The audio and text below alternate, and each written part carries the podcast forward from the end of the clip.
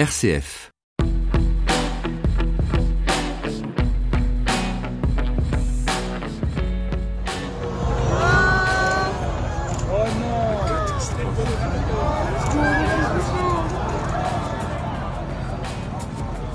Il est 20h lundi soir lorsque la flèche de Notre-Dame de Paris en flammes s'effondre devant une foule de Parisiens de touristes éberlués par ce qu'ils voient. La cathédrale embrasée depuis 18h50, heure du début du sinistre. Un décryptage spécial aujourd'hui intégralement consacré à cet incendie. Le drame a suscité une émotion planétaire tant le monument est connu. 13 millions de touristes visitaient Notre-Dame chaque année. Le bâtiment a pu être sauvé grâce au courage et à l'engagement des pompiers de Paris. Nous y reviendrons dans cette émission. Se pose aussi désormais la question de la reconstruction. Avec d'ici une dizaine de minutes, nous serons en ligne avec l'historien d'art Nicolas Reveron pour évoquer le chantier titanesque qui s'annonce. Emmanuel Macron veut qu'il soit réalisé en 5 ans. Les dons affluent près d'un milliard d'euros récoltés en 4 jours, ce qui pose aussi beaucoup de questions. Décryptage RCF. En pleine semaine sainte, les catholiques de France pleurent donc l'une de leurs plus belles cathédrales. Aux côtés des centaines de touristes et de Parisiens, ils ont regardé lundi soir durant de longues heures l'incendie en priant. Je vous propose de réentendre le reportage d'Antoine Bélier qui était sur place lors de cette tragique soirée. La nuit n'est pas encore tombée sur Paris. Dans le quartier de la Fontaine Saint-Michel, des centaines de personnes se massent devant un périmètre de sécurité. Devant leurs yeux médusés se dresse la cathédrale Notre-Dame de Paris, dont les tours sont entourées d'une épaisse fumée. On distingue derrière les tours les flammes encore actives qui ravagent l'édifice. Dans une odeur d'incendie, des chrétiens, jeunes pour la plupart, prient avec ferveur.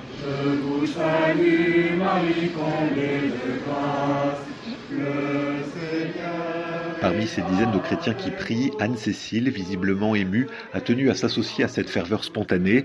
Pour elle, ce drame n'est pas sans écho à la Semaine Sainte qui vient de débuter. La Semaine Sainte, par définition, c'est une semaine triste, c'est une semaine où Jésus souffre énormément, où on souffre avec lui et le fait de voir Notre-Dame en flammes, c'est on souffre, euh, on souffre aussi. Et, comment va être Pâques avec Notre-Dame euh, défigurée? Je sais pas. En voyant cet édifice brûlé, c'est tout un joyau de l'histoire de France qui vient d'être durement touché.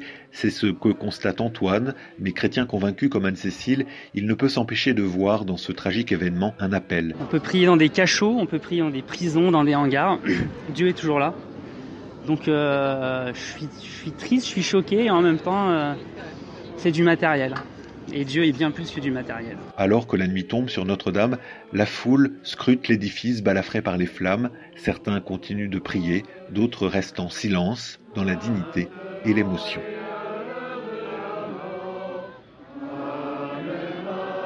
Un reportage signé Antoine Bélier. Alors sur place, le recteur de la cathédrale, Monseigneur Chevet, n'a pu que constater l'ampleur des dégâts. Écoutez sa réaction dans la nuit qui a suivi l'incendie. Il est au micro d'Étienne Pépin. D'abord une euh, très grande euh, tristesse, et je peux vous dire que j'ai pleuré. J'étais sur le parvis et de voir euh, cette cathédrale où j'admirais à la fois le travail des pompiers parce que ce qu'ils ont fait, ils ont quand même finalement protégé une bonne partie. Mais vous êtes là et complètement désemparé et vous vous dites mais voilà 855 ans d'un travail qui s'en va comme cela. Et donc, euh, voilà, une très très grande tristesse. Il ne faut pas qu'on se laisse abattre, même si euh, je suis quand même un petit peu affolé par tout ce qu'il va falloir faire. Monseigneur euh, Chevet, recteur de la cathédrale Notre-Dame de Paris. Monseigneur de Moulin-Beaufort, archevêque de Reims et nouveau président de la conférence des évêques de France, a été évêque auxiliaire de Paris. Lui aussi, bien sûr, est très affecté par les ravages de l'incendie. Mais il a invité cette semaine les catholiques, à l'occasion de ce drame, à aller plus loin. Je pense que pendant longtemps, on va voir Notre-Dame euh, découronnée en quelque sorte, euh, sans toit, euh, abîmée. Bon, voilà, Notre-Dame, pour tous ceux qui passent devant, c'est chaque fois un, moment d'élévation, un moment d'espérance. Mais je pense aussi que cet événement dramatique va mettre les Parisiens et nous met devant devant le cœur des choses, c'est-à-dire ce que nous célébrons notre foi, c'est c'est pas c'est pas la beauté des bâtiments, ça met au cœur que ce que nous célébrons, c'est le Christ Jésus qui fait de nous, de nous tous et de chacun de nous, le temple de Dieu. Et la messe chrismale de mercredi soir a dû être déplacée en l'église Saint-Sulpice et la messe de Pâques aura lieu, elle, en l'église Saint-Eustache à Paris. Décryptage, l'événement de la semaine.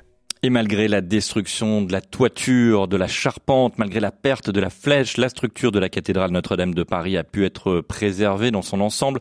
C'est grâce à la mobilisation de l'ensemble des services de secours, mais bien, évidemment aussi des quelques 400 pompiers mobilisés durant plus de 10 heures pour combattre les flammes. Une cérémonie a eu lieu pour leur rendre hommage jeudi devant le parvis de l'hôtel de ville de Paris. Le caporal-chef Myriam Chudzinski a fait partie des tout premiers pompiers engagé sur zone dès le début de l'incendie. Écoutez son témoignage. Dès qu'on est parti déjà de la caserne, on, se rend compte de l'ampleur en fait. C'est noir de monde dehors, on voit, tout le monde filmer. Et euh, dès qu'on voit Notre-Dame, c'est entièrement embrasé. Donc là, on se rend vraiment compte que c'est dramatique. Dès qu'on arrive, on a directement la mission de, monter tout en haut de la cathédrale, euh, d'établir euh, plusieurs lances et euh, d'essayer d'enrayer, d'enrayer au maximum les propagations, d'abattre au maximum les flammes. Euh, voilà, mais c'est, ça se propageait euh, très très vite. Vous, êtes où lorsque la flèche s'écroule? Donc, quand on était en haut, on était en train de, justement d'essayer d'abattre les flammes. Et nous, on n'avait pas de, visualisation d'ensemble. Et d'un seul coup, on entend un, un énorme bruit. Et je pense que c'était la flèche qui s'écroulait à ce moment-là. Mais nous, on ne savait pas du tout, en fait. Le caporal-chef Myriam Julzinski, 27 ans, donc premier euh, parmi les premiers pompiers euh, mobilisés euh, sur l'incendie de la cathédrale. Alors face à l'étendue du sinistre, des moyens de secours lourds ont été déployés, des élévateurs, des bateaux pompes sur la Seine, des drones et même un robot pompier. L'aspect patrimonial a aussi été pris en compte puisque la pression des lances à incendie a été réduite afin de préserver les vitraux ou les statues. Mais au fil des heures, les pompiers ont dû adapter leur stratégie compte tenu du risque d'embrasement généralisé de la cathédrale.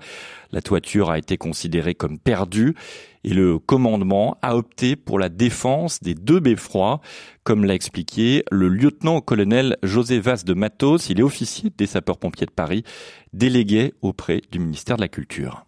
Les deux beffrois dans le cadre des arches, Je suis presque ont une capacité à retenir l'ensemble de l'édifice et des arches. À partir du moment où cet ensemble, la toiture étant partie, il y a effondrement partiel sur les arcades, sur la grande nef, sur le transept. Structurellement, l'édifice est atteint. Et dans le cadre de la propagation, nous étions sous le vent, et ce qui a été une décision forte du général commandant la brigade, il a fallu faire le choix. Quand on a envoyé en fait un commando d'attaque pour couper, barrer le feu au niveau des beffrois, c'est qu'il y avait une propagation qui était en cours au niveau du beffroi nord, au niveau des cloches dont tous les supports sont en bois. Si le feu gagnait cette structure en bois, le beffroi était perdu. À partir du moment où on perd la guerre du beffroi, en fait, on perd la cathédrale parce qu'il y a effondrement en chaîne. Hein? Mais à un moment donné, je dois vous avouer qu'on a eu le sursaut d'adrénaline parce qu'il a fallu décider.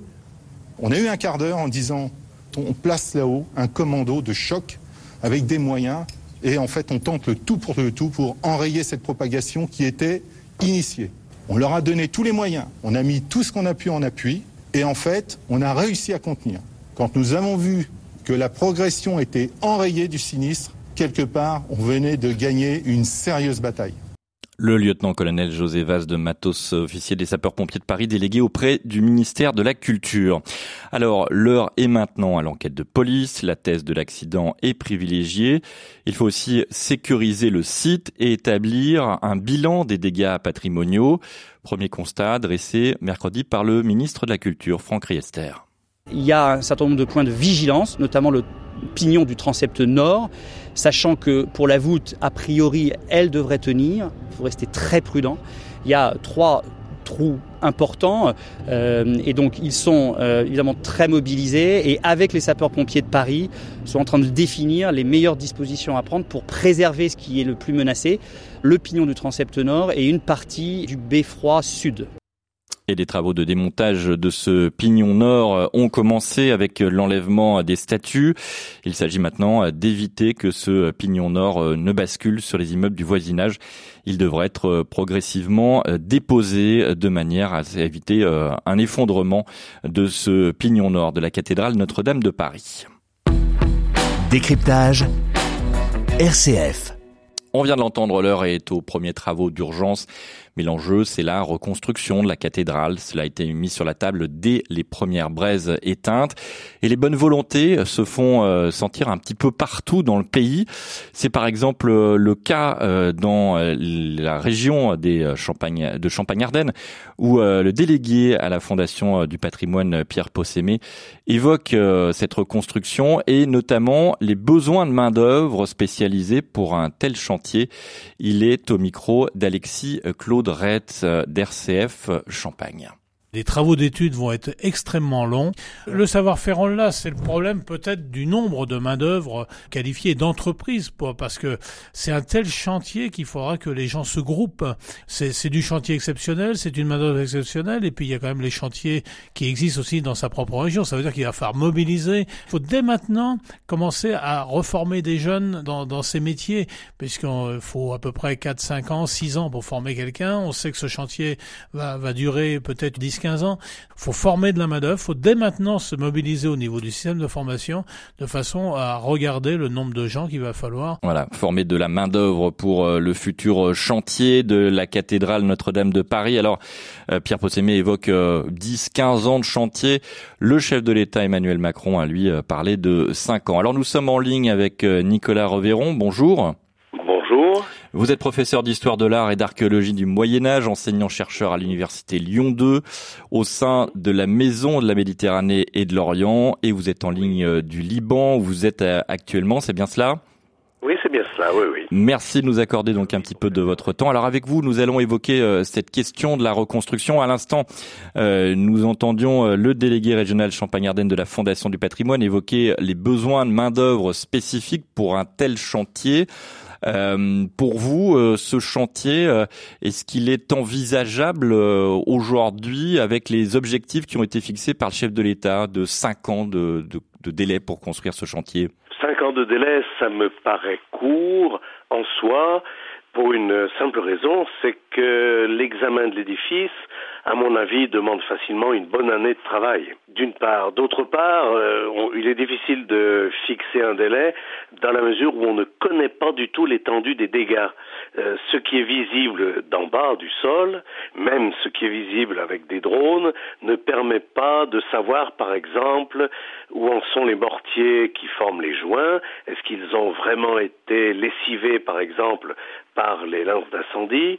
Est-ce que les pierres n'ont pas subi des dégâts intérieurs qu'on ne pourrait pas voir de l'extérieur Les pierres ont quand même, surtout dans les pignons, qui étaient à l'extrémité des charpentes, les pierres ont, ont été surchauffées, elles ont pu éclater à l'intérieur, etc. Donc vous voyez, tout ceci est très compliqué à jauger immédiatement. Il n'y a qu'un examen approfondi de l'édifice qui permettra de savoir, d'une part, si la stabilité de l'édifice n'a pas été touchée, ça n'est pas impossible, surtout dans les parties hautes. Il me semble personnellement que pour ce qui est des, du premier niveau, les choses ont dû rester relativement stables, encore que toute l'eau qui a pu tomber euh, sur euh, ces édifices ont pu quand même brouiller un peu la, la, fermeté des maçonneries. Mais pour les parties hautes, il y a là une, une grosse, grosse difficulté de lecture. Alors, euh, sur un, après un sinistre de cette ampleur, comment on, comment on travaille euh, en tant qu'expert Vous parliez de, de joints, de mortiers, de pierres qui ont pu être affectés. Il va falloir minutieusement examiner la cathédrale sous toutes ses coutures? Absolument, oui, oui. Il faut monter les échafaudages. Il faut d'abord sécuriser l'édifice, ce qui n'est pas forcément le plus simple parce qu'on ne sait pas ce qui a été véritablement fragilisé. Il ne s'agit pas de monter un échafaudage à l'intérieur qui serait détruit par la chute d'une voûte, par exemple. Donc on ne sait pas quelle est la, la stabilité des parties aériennes, c'est-à-dire des voûtes. Donc on monte un échafaudage à l'extérieur. Il faut monter de toute façon un échafaudage à l'intérieur après avoir vérifié la possibilité de le faire. Et il faut ensuite examiner pierre à pierre. Hein. C'est pas, ça n'est pas très compliqué. Euh, faire sonner les pierres pour euh, entendre le son qu'elles euh, donnent, c'est-à-dire leur résistance euh, ou leur fragilité ou les failles. Euh, faire sonner une pierre, c'est quelque chose qu'on sait faire depuis la carrière. Hein. ça permet de vérifier la qualité des pierres, tout simplement, la qualité des mortiers, la verticalité des, des parois, est-ce que tout ça a été bousculé ou pas, la résistance aussi des murs par rapport au poids que font peser sur les murs les arcs-boutants, c'est leur rôle, mais comme la voûte a été fragilisée, ils risquent d'avoir une poussée plus importante que ce qu'ils ont à encaisser. Donc vous voyez, c'est des, questions extrêmement trapues qui ne sont pas toujours bien maîtrisées parce qu'on ne sait pas quelle euh, ampleur a pris l'édifice, a pris pardon l'incendie dans telle ou telle partie de l'édifice. C'est complexe parce que l'événement est lui-même très complexe. Et il faut aussi, j'imagine, mettre hors d'eau la cathédrale. À l'heure actuelle, euh, il n'y a plus de toit. Ah, c'est la première chose qu'on fait, tout à fait. La mise hors d'eau, c'est une chose qui est pratiquée depuis, oh, depuis le Moyen Âge, depuis qu'on construit. On s'est aperçu, par exemple, que dans certaines cathédrales, alors le travail n'a pas été fait systématiquement, on ne peut pas en faire une règle générale, mais on a souvent des toitures qui sont construites, par exemple, avant les voûtes, de manière d'une part à mettre l'édifice hors d'eau, ça c'est important, et d'autre part à fournir des points d'appui pour construire les voûtes avec la charpente déjà en place, vous avez la possibilité, par exemple, de monter des grues. Euh, d'autre part, on a retrouvé aussi, dans certains cas, euh, les travaux ont été menés par exemple à Chartres ou bien à Noyon, on a retrouvé des systèmes d'évacuation des eaux au niveau des voûtes qui montrent que lorsqu'on a un incendie, ces systèmes d'évacuation des, eaux de pluie, des eaux atmosphériques, comme on dit sur le plan technique, sont tout de suite évacués, ne stagnent pas sur les maçonneries. Donc, le risque d'un incendie des charpentes a été prévu par les constructeurs dès le XIIIe siècle. Ça, c'est un phénomène intéressant. Dès le XIIIe siècle, dès la construction, l'hypothèse de l'incendie a été euh, envisagée par les, architectes et les, compagnons. Tout à fait, oui, oui, oui c'est des choses qui sont prévues, c'est des, euh, des règles de sécurité de l'époque, hein, tout simplement. Vous savez, le XIIIe siècle est une époque très scientifique, c'est une époque à la fois de science et de technicité. Et avec toute l'expérience qu'on a depuis, depuis l'époque carolingienne, au moins sinon avant, mais toute l'expérience qu'on a solidement accumulés depuis le XIe siècle, pour reprendre que l'époque romane, permettent aux constructeurs du XIIIe de réagir très efficacement et très rapidement en prévoyant l'avenir. Alors euh, maintenant, on parle aussi de la reconstruction, hein, bien évidemment, euh, quel que soit le délai que ça va prendre. Est-ce que reconstruire à l'identique, est-ce que cela a un sens pour Notre-Dame de Paris? Alors, Notre-Dame de Paris, c'est une silhouette qui est mondialement connue ça c'est très important. De ce fait, apporter du neuf à Notre-Dame de Paris peut être une idée intéressante en soi. Ce n'est pas, moi, c'est quelque chose qui ne me choque pas en tant qu'historien de l'art. Euh, c'est un peu ce qu'on a fait avec euh, la pyramide de paye au Louvre, et vous vous souvenez certainement des polémiques que cela a suscité. C'est ce qui s'est passé avec euh, la Tour Eiffel. Alors maintenant, imaginez Paris sans Tour Eiffel, c'est absolument impossible. C'est vrai qu'on a voulu la démolir quand elle a été construite. C'est vrai qu'on a eu des projets de Tour Eiffel, enfin de tours pour euh, le site, qui étaient des choses sans grand intérêt, des espèces de petits châteaux forts, des choses, euh, alors que la Tour Eiffel est une construction complètement neuve du point de vue esthétique. Mais je pense que changer la silhouette de Notre-Dame serait une erreur déjà de communication au niveau mondial.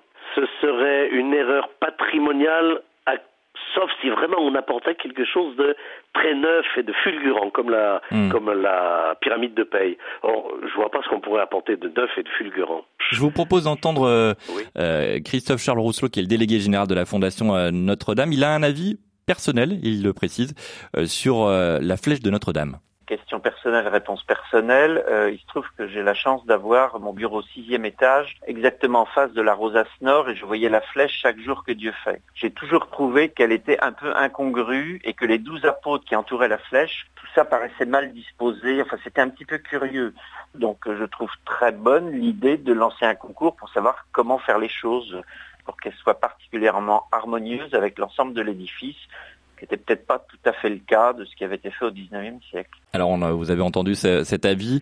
Euh, la flèche date du 19e siècle, hein, euh, ce n'est pas la première flèche. Donc finalement, euh, il peut y avoir débat quand même sur cette, sur cette flèche si elle respecte la silhouette. Ah, non seulement il peut y avoir débat, mais il faut qu'il y ait débat, ça c'est important. Et je suis tout à fait d'accord avec ce qui a été dit, mais absolument d'accord avec ce qui a été dit. L'essentiel, c'est de pouvoir lancer un concours pour que les gens s'expriment.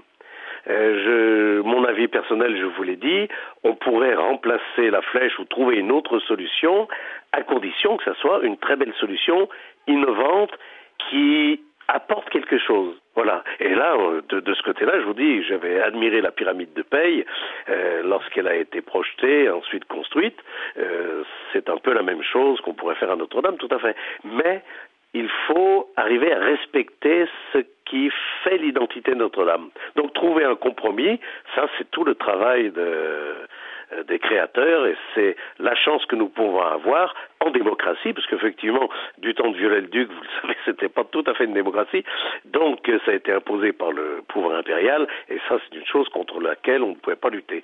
En revanche, s'il y a discussion, s'il y a des belles propositions, c'est l'occasion de faire quelque chose éventuellement de neuf. Ça, ça n'est pas du tout un problème, ce sera une nouvelle silhouette avec un changement minime. De toute façon, ça ne concerne que la toiture. Une dernière question, est-ce qu'on pourrait envisager d'utiliser des matériaux contemporains, par exemple pour la charpente ou pour la toiture? Oui, c'est une question qui revient souvent et qui est intéressante parce que euh, il n'y a aucune raison que notre époque ne, ne s'efface devant un édifice. Euh, un matériau est forcément contemporain. Je veux dire par là que puiser dans une forêt des bois pour faire une charpente, ça sera forcément des bois du XXIe siècle. Donc, euh, si vous utilisez des matériaux composites, euh, des, des, inventions tout à fait récentes pour arriver à créer une nouvelle charpente, moi, ça me paraît une très bonne solution. Ça sera la marque du XXIe siècle sur la cathédrale, comme on l'a fait pour Chartres avec une superbe charpente en fer, comme on l'a fait pour Reims, ça a été dit euh, de nombreuses reprises avec une charpente en béton. Euh, ça ne pose, personnellement, ça ne me pose absolument aucun problème. Il faut que notre époque existe aussi dans ces monuments. Il n'y a aucune raison. Euh, qu'elle disparaisse ou qu'elle se fasse discrète. Ou... Le tout est de respecter simplement l'identité de l'édifice et lui apporter un plus. Merci beaucoup euh, Nicolas Reveron. Je, euh, je rappelle que vous êtes euh, historien d'art et d'archéologie du Moyen Âge. Vous êtes enseignant, enseignant, chercheur à l'université Lyon 2 et vous étiez en ligne du Liban. Merci beaucoup de nous avoir accordé un petit peu de votre temps aujourd'hui. Merci. À bientôt. À bientôt. Au revoir. Décryptage sur RCF, présenté par Jean-Baptiste Labeur. Et pour euh, terminer cette émission spéciale consacrée à l'incendie de Notre-Dame, euh, on va évoquer la question des dons. Plus d'un milliard d'euros de dons recueillis en faveur de la reconstruction de la cathédrale. Élan planétaire inédit alors qu'il y a peu, les spécialistes du patrimoine pointaient le manque de moyens pour la préservation des monuments. C'est le cas par exemple de Didier Rickner, il est rédacteur en chef du magazine Tribune de l'Art. On découvre tout d'un coup euh, qu'on aime le patrimoine et on va trouver je ne sais pas combien de millions d'euros, de centaines de millions d'euros, et tant mieux pour la restauration de la cathédrale. Euh, cette cathédrale, il fallait 150 millions d'euros avant le, drame pour la restaurer. Et on ne trouvait pas l'argent. Il fallait aller euh, faire l'aumône aux Américains, euh, aux, mécènes, etc. Eh bien, c'est quand même incroyable de voir cela. Est-ce qu'il faut, à chaque fois qu'il y ait un drame, pour qu'on réagisse, il faut qu'une fois pour toutes, on trouve les ressources pour le patrimoine. Depuis des années où on dit qu'il n'y a pas assez d'argent pour la restauration des églises de Paris, qui tombent en ruine et qui peuvent elles aussi prendre feu. moi, j'ai vu à la Madeleine des installations électriques qui sont indignes. Donc, il y a beaucoup d'églises en très mauvais état à Paris. Autre polémique, la plupart des fonds proviennent principalement des grandes entreprises. Après défiscalisation, cela ferait porter une grande partie des dons sur l'État et les contribuables. Plusieurs ONG venant en aide aux plus démunis se sont émus du montant de ces dons. La Fondation Abbé Pierre a ainsi euh, tweeté cette semaine à l'adresse des donateurs. Nous sommes très attachés au lieu des funérailles de l'Abbé Pierre, mais si vous pouviez abonder ne serait-ce que 1% pour les plus démunis, nous serions comblés. Sur cette polémique à propos euh, des associations et des dons à vocation sociale, eh bien, je vous propose d'entendre aussi la réaction de Christophe euh, Charles Rousselot, délégué général de la Fondation Notre-Dame. Ce sont des pierres, ce sont des pierres simples, mais ce sont des pierres. Donc nous comprenons tout à fait que la question de la dimension sociale soit posée aussi. Il faut se rappeler que Saint Landry, c'est un évêque du 7e siècle, quand il a contribué à, construire la cathédrale, eh bien, il a aussi construit l'Hôtel Dieu, juste à côté, voyez. Donc les œuvres sociales, charitables, comme on dit, sont indissociables de la construction d'un édifice religieux. Et la Fondation Notre-Dame elle-même a pour vocation, telle qu'avait voulu le cardinal Lustiger, d'aider les personnes en difficulté sociale. Par conséquent, le fait qu'elle s'occupe aussi du patrimoine, et notamment de la cathédrale, n'a aucun caractère d'exclusivité. La question, c'est de savoir quelle part de l'emploi des fonds est susceptible recueillis pour la cathédrale est susceptible de l'être pour euh, des œuvres sociales Là, je ne sais pas répondre. En revanche, je sais que d'autres collectes que nous faisons permettent et vont permettre de continuer à s'occuper des personnes qui en ont besoin. Et le gouvernement va mettre en œuvre un projet de loi pour encadrer les dons à euh, destination de la rénovation de Notre-Dame de Paris. Voilà ce que l'on pouvait dire euh, cette semaine sur l'incendie de Notre-Dame de Paris. Je vous propose de retrouver cette émission sur notre site internet en podcast www.rcf, www.rcf.fr.